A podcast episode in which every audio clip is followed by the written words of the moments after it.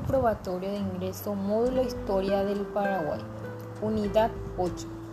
Presidencia de Francisco Solano López.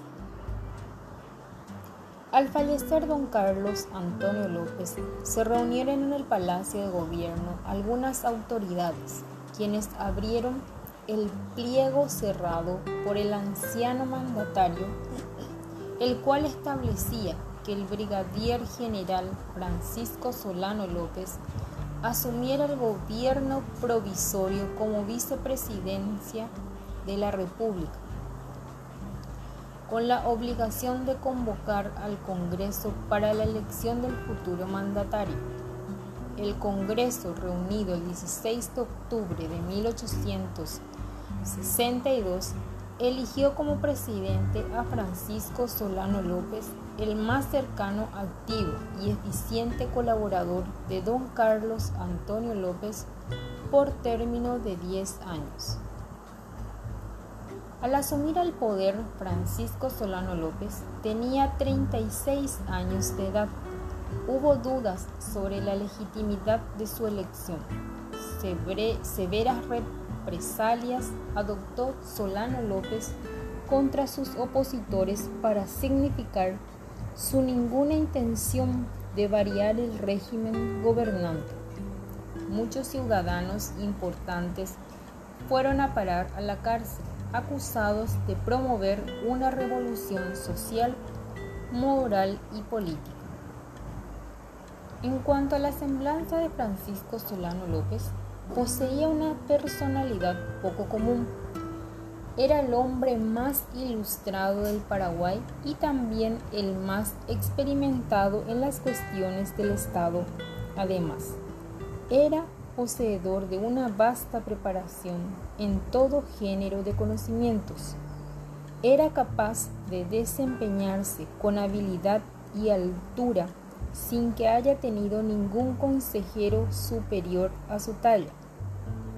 Poseía gran facilidad para expresar sus pensamientos por escrito y todavía más para producirlos a la voz hombre de rara firmeza en sus resoluciones, sin vacilar ante obstáculo alguno, obraba con decisión, afrontando hasta lo imposible.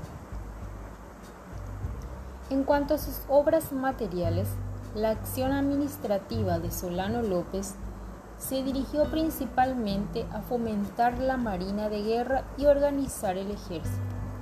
También prosiguió en las obras públicas iniciadas por su padre, como el extendido del ferrocarril y el telégrafo, además de de otras obras que quedaron inconclusas, entre ellas el Panteón y Oratorio de la Virgen de Asunción y el Nuevo Teatro.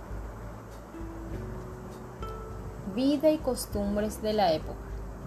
Por el progreso económico sustentado por la facilidad de las comunicaciones, el aporte de los técnicos que se habían especializado en Europa y por la influencia que ejercía Elisa Alicia Lynch en la sociedad asuncena, continuaron el refinamiento de las costumbres y el adelanto edilicio.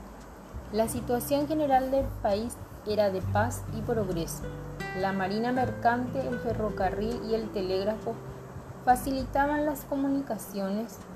La fundición de hierro de Uicuí producía arados, machetes, cañones y balas.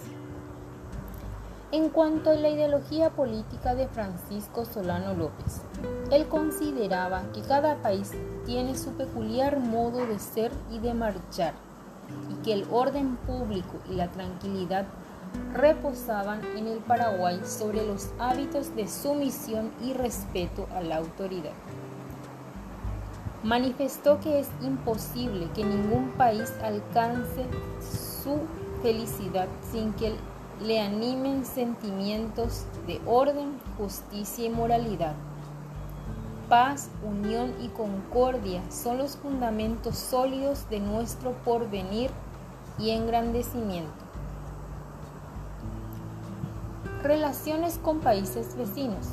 Antes de morir, don Carlos Antonio López había vencido los plazos de los tratados internacionales sobre las cuestiones de límites con Brasil y Argentina.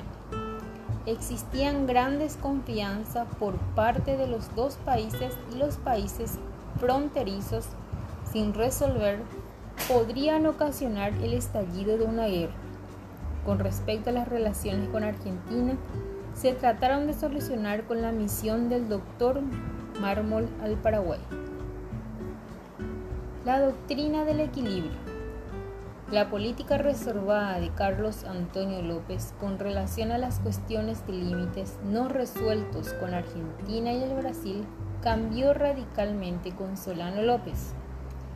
Implicaba solucionar los litigios territoriales y mantener el equilibrio de fuerzas entre, las dos, entre los dos poderosos vecinos, el Brasil y la Argentina en consecuencia, el presidente López marcó como norte de su política internacional el mantenimiento del equilibrio en el Río de la Plata.